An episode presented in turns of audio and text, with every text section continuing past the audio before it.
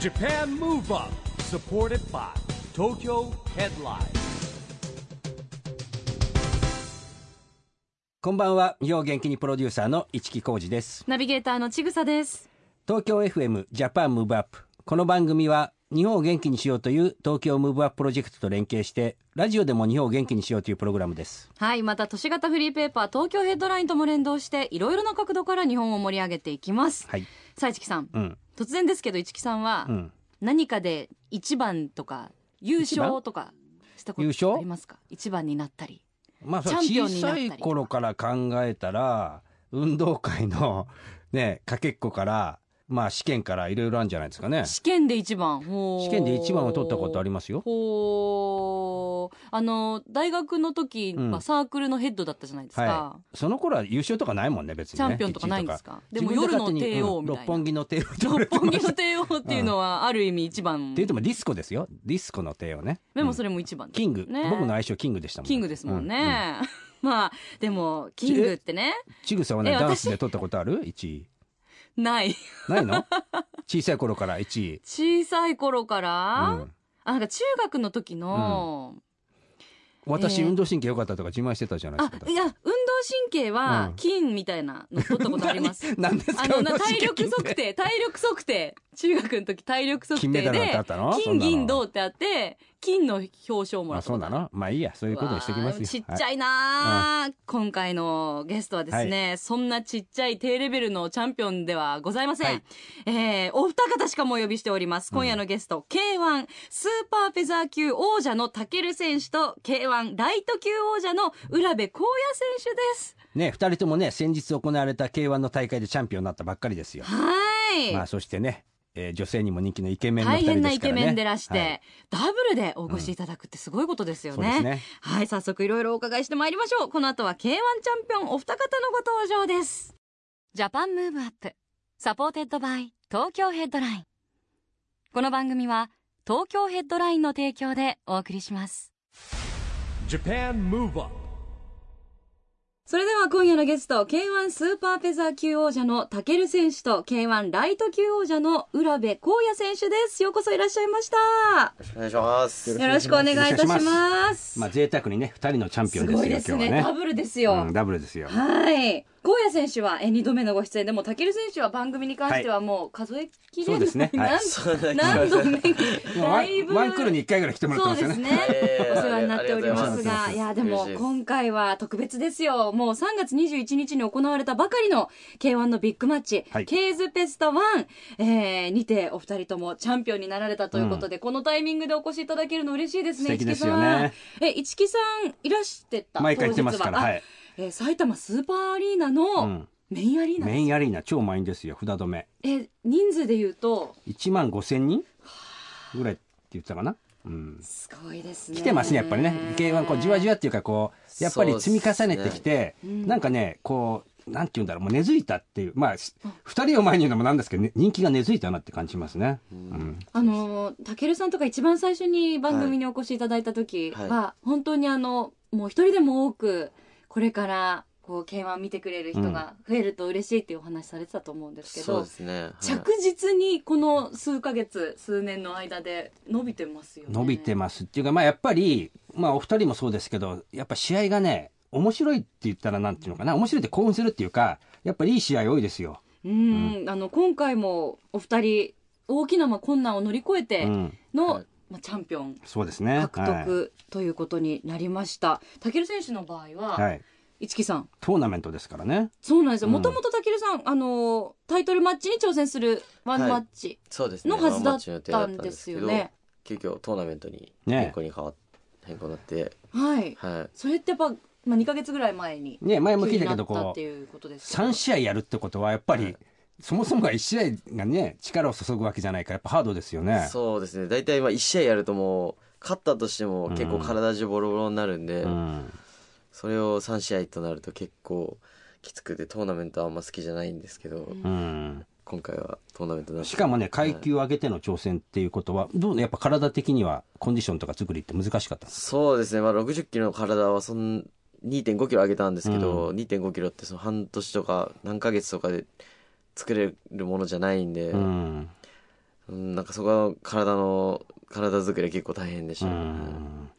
なるほどね。 2ヶ月前に、あの、ワンマッチじゃないトーナメントって聞かされて、はいちょっと迷いみたいなのはあったんですかえ、どうしようかまなあみたい最な。初はやっぱりちょっとやることもだいぶ違ってくるしうん対戦相手のはあの戦い方とかももうガラッと変わっちゃうんうでーんちょっと戸惑ったんですけどやっぱその元々のカードを期待してくれてチケットも買ってくれてたり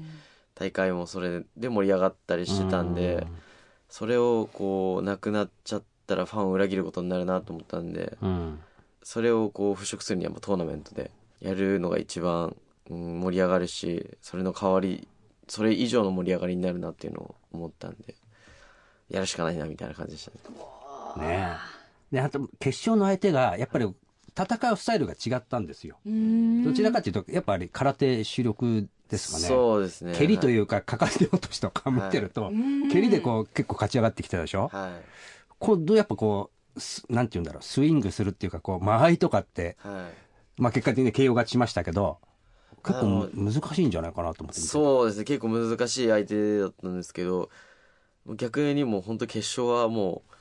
うなんだろうもう気持ちだけだったんで、うんもうなんかそのテクニックとかそういうこと考えずにあ本当気持ちだけで行ったんでそこはもう気にならなかったですね決勝は、えそれかもう1回戦の相手がやっぱ元前の王者にうん KO で勝ってる選手だったんで、うんその選手とはもう絶対やりたいと思ってたし、ーうん。その選手1回戦できたのはすごい良かったですねなるほどね。ううんん。あでも見事勝ち抜いて優勝って、また優勝スピーチも感動的でしたねあーありがとうございます、やっぱりいつもこうたけるさんはこう K1 のためにはいっていうなんか精神をすごく感じあと、ファンの皆さんのために K1 をもっと広めるためにみたいな、はいそうですねやっぱりこう僕はこう夢を持って憧れた昔の k 1はもっともっとも盛り上がってでかい大会だったんでそれを超えるような k 1にしたいんで、う。うんーんなんで今結構盛り上がってきて K1 すごいねって言われること多くなったんですけど僕の中で全然満足できてなくてもううん1万5千人目の前にしてもいやまだまだそうですねっていう感じですか、大会終わった時にまあその景色を見て、うんあのお客さんがほとんど帰ってなかったんですよ、うんあんなんだけ長い8時間とかの大会だったんですけわどあそうですよねそれの景色を見てあもっと K1 も大きくなるなっていう確信したし、うーんうん余計もっと頑張らないとなっていうこんだけのファンがこう最後まで残ってくれた人たちがいるからその人たちのためにもっとでかい大会にしないといけないなっていう気合入りましたうね、ーんもう本当にね今目の前にいらっしゃるお二方がもうこの k 1を背負って立つというか、これからのねますますの発展のキーマンになるそうですよ。お二方ですもんね。まあでもほら、荒野選手の場合もね、はい、あの今回やっぱり大変なことがありまねし、たよまたこれもスタート前にいろいろありましたね、これね。そうですあね。ねえー対戦相手の、まあ、前チャンピオンまさのかウのねェイ・ルイ選手が前日の計量で体重オーバはい。ーで 700g オーバーってうん。どどんなこれ素人感覚でってわかんない。大変なこといっぱいなんですかそれともめちゃめちゃやばいっすこれあえーっていうぐらいいっぱいですかあの誤差だと何百、まあ、200、200とかだったら、うんまあ調整ミスなんですけど、はい、700ってっていう感じですか最初もっとでしたよね最初800えで、へ700、まあ1キロ近いんで、えうん。このぐらいのオーバーちょっとなーっていう、結構、はい。へえ軽量級だと本う当ん1キロ体重が違うだけではいパンチ力がもうなめちゃくちゃ変わってきちゃうんでだからね、ちょっと前に山中選手がね、結あ構ボクシングでボあクシりンまグねしたよね。ありましたねもそっかうだいぶこう戦うパワーとかが変わっちゃうんうで、うんっんてなると大体の方はじゃあもう危険しようかなって思われる、そうですないんですかね。まあ嫌なイメージもすごいあったんですけはどい、あでもやっぱり来てるお客さんとか、やっぱ楽しみにしてるお客さんがやっぱ多かったので、やっぱりとにかく試合はしたいなといううん気持ちがあったので、やってやるって感じでしたね。なるほどはねい。まあでも、リスクを確保でいくわけですよね、そこはね。だってね。そうですあーもうでもあもう試合決まってもううん3ヶ月、何ヶ月って経ってでいきなり今までやってきたことをなしにされる方がちょっとうん。何も残らないというか、なるほどね。ううんんそういうリスク背負ってやっぱり行かなきゃなとは思いましたねはい実際やってみてその 700g の違いっていうのは感じるんですか、あーやっぱりサイズでかいなと思いましたあのへー向かい合うとうん。いやそれでちょっと怖いなとは思ったんですけうどでもーんまあやってみうんまあやることはもう決まってっていうか、うん今までやってきたことしか出ないと思ったのでって感じでしたなるほどでもね。綺麗なストレート、うんあの一発っていうんですうか、ん、あれ、綺麗に入りましたね防御の時によ避けるじゃないですか。やっぱり基本的には、こう、元気なうちはすごく見えて反応できるんですかあれ。疲れてくるとこう当たっちゃうから。あーそういうことでもなくキレが悪くなったりとかですか、それはあると思いますねへえ小谷君のストレートは元気でも見えないんであ いつもボコボコもらってるんで僕もーへえ見えないですよねあの知らないうちに奥の左のストレートが来るんでだかうんらへウェイえルイ選手なんかすごいおあの気持ち分かりました、 ううんんーあれは見えないだろうなっていうへえいやおまさに見事っていう言葉がぴったりうなん KO でしたよね、やっぱりね、こう見てる方、やってる側には申し訳ないんだけど、KO のがやっぱり盛り上がるんですよね。見見てる方も。で、なんかこう、打ち合ってる時も、もちろんほら、こう、うまく防御して避けてる時はいいんだけど、なんかこう、攻撃とかこう、たなった時にね、こう、クリンチしたり、逃げてくの見るとなんかこうね、ちょっと盛り下がっちゃうよね。勝手なこと言うとね、お客さんはね。勝手ですね、うんお客さんはね、でもそういうファンの皆さんの気持ちを一番こう考えてくださってるっていうかやっぱり、ね、ファンの方ががっかりするから出なかったらだから頑張って出ますとか、そこまでこうファンをの方を愛するというか、やっぱお客さんいてっていう感じだと思うのうんで試合が成り立つんで、やっぱその周りの盛り上がりだったりも、その大きい気持ちが上がる要因になったりするんですか声援とかそうですね歓声が大きいと燃えるみたいな、僕だから無観客試合とかやったら多分めっちゃ弱いと思うんで すよ本当にあの会場が大きかったりお客さんの歓声が大きければ大きいほど、うん。こう何ですか戦ってる時のこの段階がどんどん上がっていくんですよへーアドレナリンの出る量も上がるしへーシーンってなってたら多分僕めっちゃ弱いと思いますへーえじゃあ逆にお客さん多いと緊張するとかよりはもう全然多ければ多いほどウェルカムっていう感じなんですかお二方ともそうです緊ね張はあんまりその試合に対してはするけどギャラリーに関してはあんましないもんなんですかああどうなんですかねやっぱし舞台舞台裏っていうか、はい試合前は緊張するんですけど、うもそううですね出ちゃえば出ちゃえばもう入場の時からもうスイッチ入って、へもうー最高な感じになりますね、へえ最高な感じっていいですねじゃあうん。一木さん、はい。実はですね、お二方とも今日ベルトうをん。スタジオに、すごいですね。持ってきてくださったんですって持ってきていただいてるっていうね。うん。ちょちょっとすいませんよろしいですか、このタイミングでちょっとお席離れていただいて持ってきてくださる感じなんですけどうわあ普通にカバンから出てくるんですね普通にあーすごーいと特別な入れ物とかないんですね普通に裸にカバンに入ってるもんなんですねはい、うわー金キラ金にもうダイヤみたいなきらめきのあーキラキラが埋め込まれていてワールドチャンピオンって書いてあるこれって防衛してたら持ってってもし負けちゃったら返さなきゃいけないんですかそうですねあらはくれるわけじゃないんだ、へーい、もらえないですよねそうかじゃあもうなくしちゃったりとか傷つけちゃったはらいどうするんですか、バッいやなくしたらやばいと思いますテンションやばいですよね練受習けとか継じゃがなれいてるもんどれぞプライスレスですもんねなかなかこんな大きいのなくす人いないと思う んですよですよねいやーでもすごい貴重な、重いんですか重いですねへえやっぱここうれ重量あだるんけですけど、このタケルのスーパーフェザー級のベルトは、いこれま、僕巻いてそうなるんんでですすよよ初代で初代でそうか、はでで小籔のお兄ちゃんのヒロヒロ君も巻いてるんですよ、ええー、ですごいタケルにで僕に来たんうでわだーから嬉しいですこへーね、れは本当にやっぱ嬉しくて、なんか結構受け継がれて受る感けじ継がれてる。こりゃなくせないですよ。なねくせないですねえ、うわあ、貴重だ。あねこれはもうぜひ後でですね写真撮ってホームページにねそうです番ね。組ホームページに載せないよろしいとですかは。いぜひねぜひ皆さんに、ね、皆さんにそう見そうてもら見えないわですもんねね今撮っていただいて、写真をじゃあホームページにアップしましょう、大事なもの持ってきていただいて本当にありがとうございます、えじゃあですねぜひあのお二人に日本を元気にする一曲を伺いたいなと思うんですけれどもまずはたける選手からーはいどの曲にしましょうかえー、ミスターチルドレンの「終わりなき旅」っていう曲をおおお願いしまこすれは思い出の曲そうですねもう結構うーんですかね中学校とかそんくらいから、まあ、ずっと格闘技もやってたんですけど、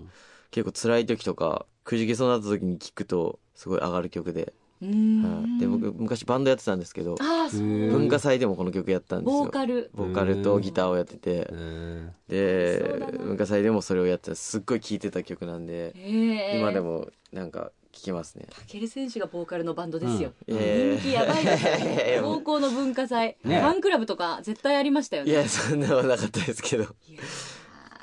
謙遜をんね謙遜さ今れて、度じゃあボーカル役があったら ちょっとまたまたねタケルを推薦してちょっくだとあさよろしくお願い映します画とかでねお願いしますあのーあれで何でしたっけ、いえあの映画ハイアンドローハイアンドローでハイねアンドローもハイアンドローはボーカルないよねさすがにボーカルそうですねちょっとわかんないじゃないですか、うんコラボが現実実現するかもしれないじゃないですちか、ょっとよろしくお願いしますは期い待しながら、ありがとうござでいますは思い出の一曲聞いてみたいと思います。ミスターチルドレン終わりなき旅。 Japan Move Up やはり名曲ですよはい曲ね。ですねえーえー今曲を聴きながらまたチャンピオンベルトのお話ね、少し伺ってたんですけれども、やっぱりあの一番最初にチャンピオンベルトをもらった時はたけるさんは巻いて帰って、はいその晩一緒に寝たってそういでうすねはいいや格闘家多分みんなあのチャンピオンになった人は一回はしてると思うんで嬉すしよいねもんねやっぱりね帰りの電車電車でしかもですか見せびらかしながら帰ってましたねチャンピオンになったぞってややばってまいでしたすね周りざわつきますよね、それが気持ちよかったんですけど、へー今はさすがに恥ずかしいですね。いやお送りしたのはそんなたけるさんの日本を元気にする一曲です。ミスターチルドレン終わりなき旅でした。ラジオで日本を元気にするプログラムジャパンムーブアップ一木工事とちぐさでお送りしています。そして今夜のゲストは K1 ファイターのたける選手と浦部光也選手です。後半もよろしくお願いします。よろしくお願いしまおす。願いしますお二方はあの本当にね曲中も仲良しな同じジム感ですけどジムなんですよね同じジムでずっとトレーニングされてる。そうですね。僕は18から東京出てきて、そこからもう毎日一緒に練習してます。あ年ってお二方って年齢は一つですね。はでい。もほぼはい一緒なんですね。あのいつもプライベートでも遊ばれてるんですかよく。そうですね。まあ、最近はちょっとお互い仕事とかもあおって時なかなかあれ間なんですけど、お時間ある時は。でもなんか試合後でも旅行とか行きます旅ね。行と旅か行一緒に行ったりとかはい一緒に行きますえね、えなんか前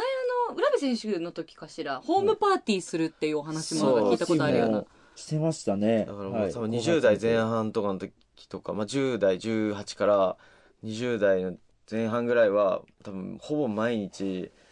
あの練習終わった後も一緒にいましたねお おご飯食べて家行っー。て、へえ。で Wii で遊んでウィーで遊ぶ。ウィーは何するんですかボーリングとかねボーリングボーリングやってたやって た。あ外 ?K1 のトレーニングだとボーリングするっていう。そうですね、はい外遊び行ったりも一緒にして、へーえ、旅行はちなみにどういうとこ行くんですか国内、まあ時間ないんで、まあ、ピッと行ってパけるような一泊とか一二日とかで。はい。そうそですねえ、温泉とかですうかですね。博多も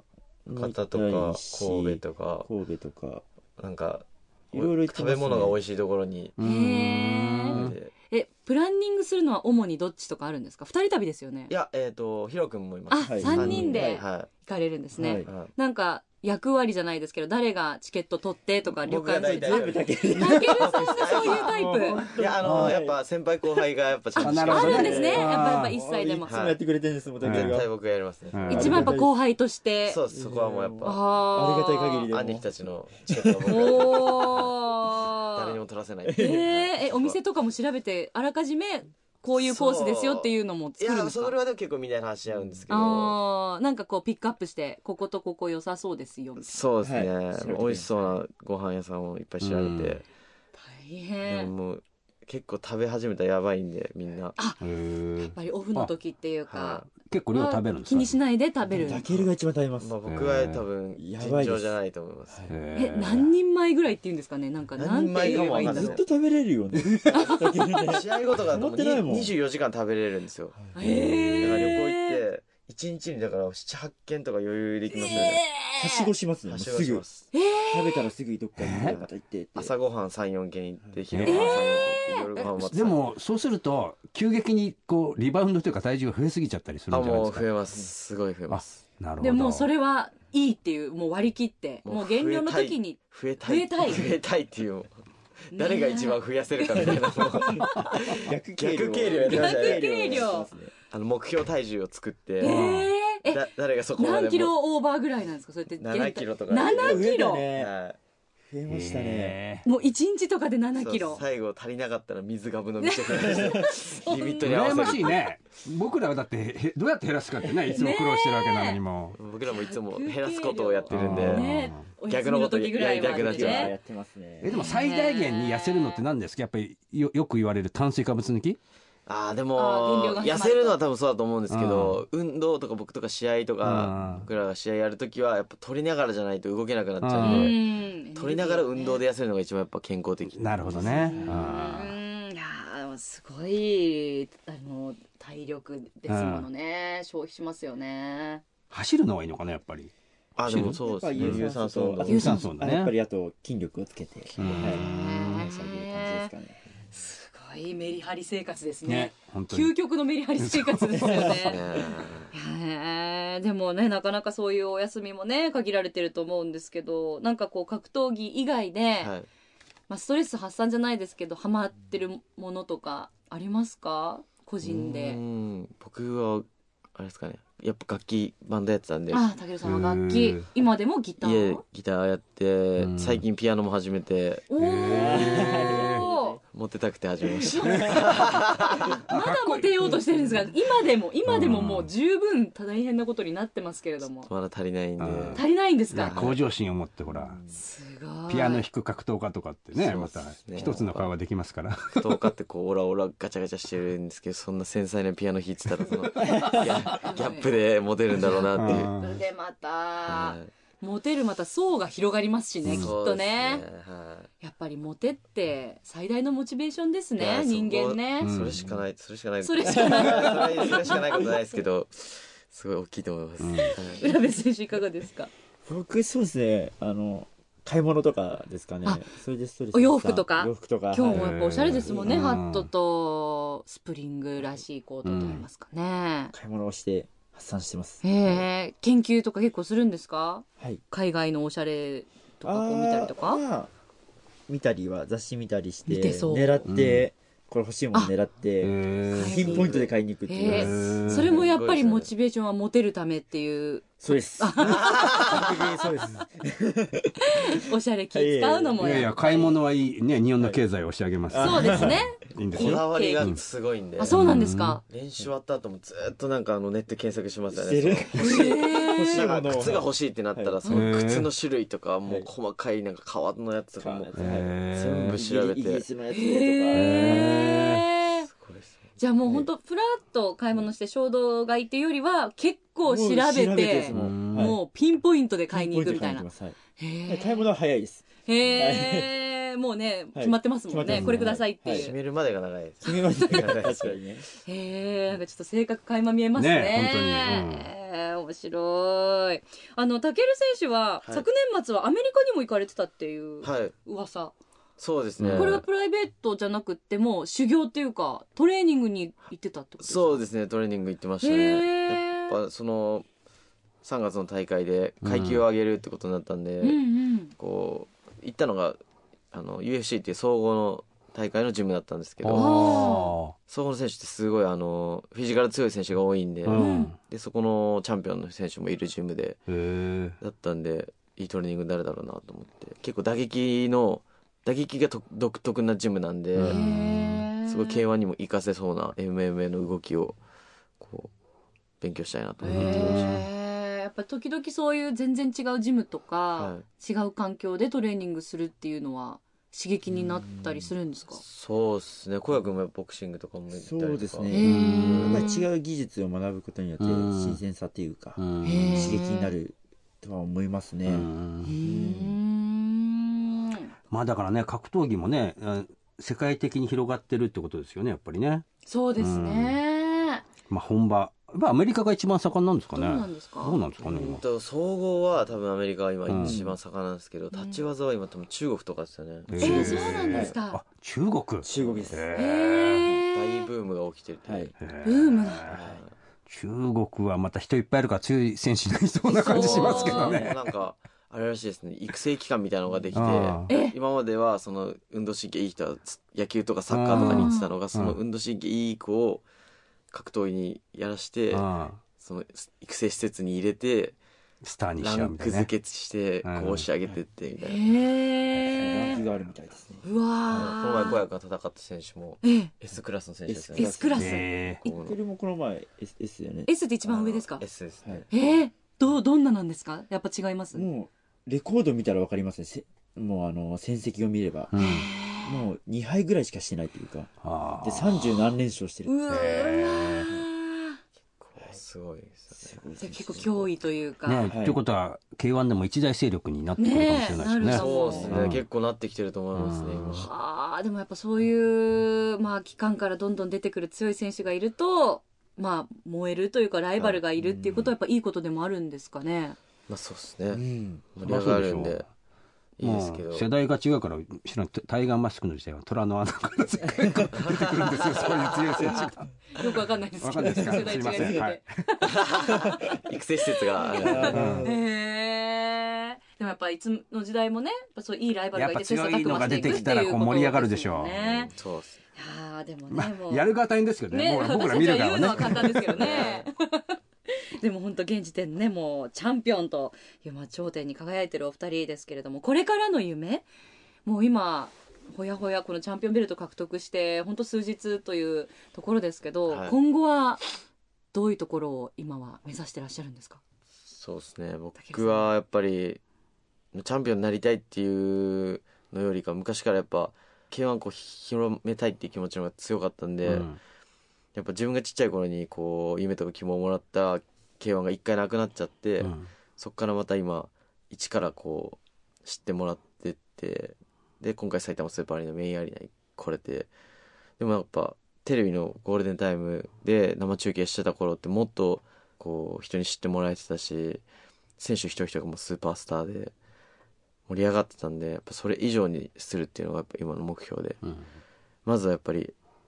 地上波のゴールデンタイムの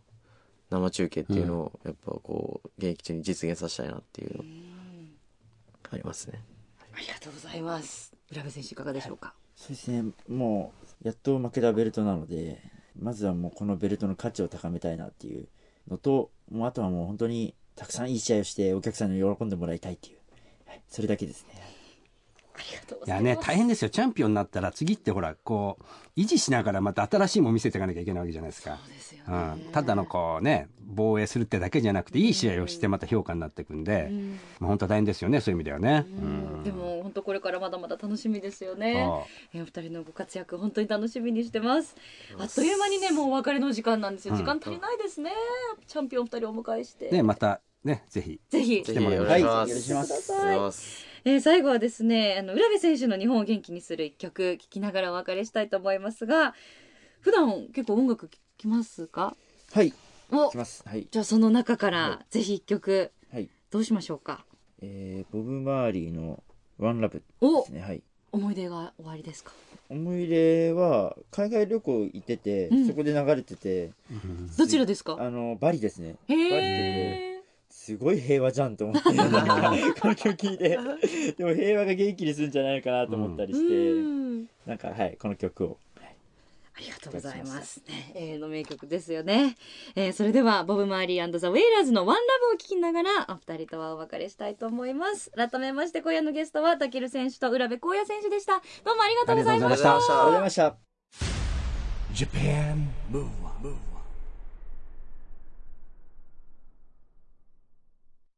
今回は K1 ファイターの武尊選手と浦部小也選手に来ていただきましたけども、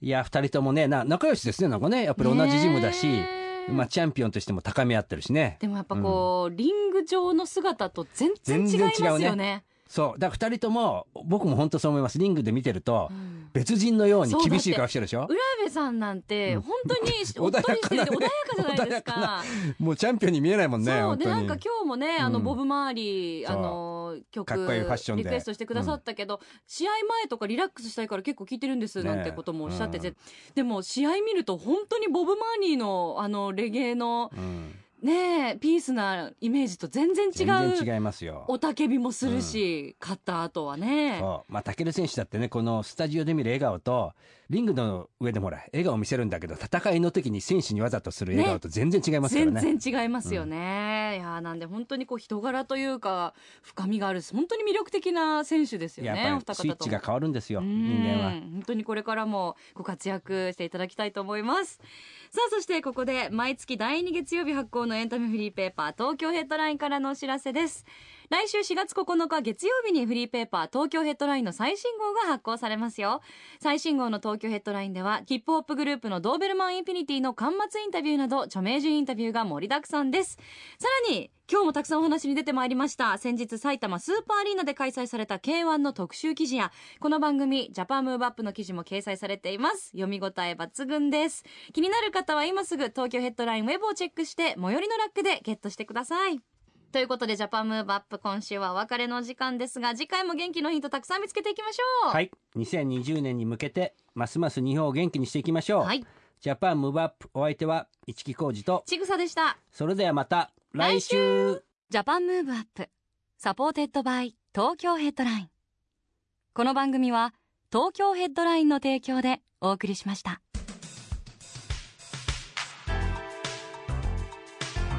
Japan Move Up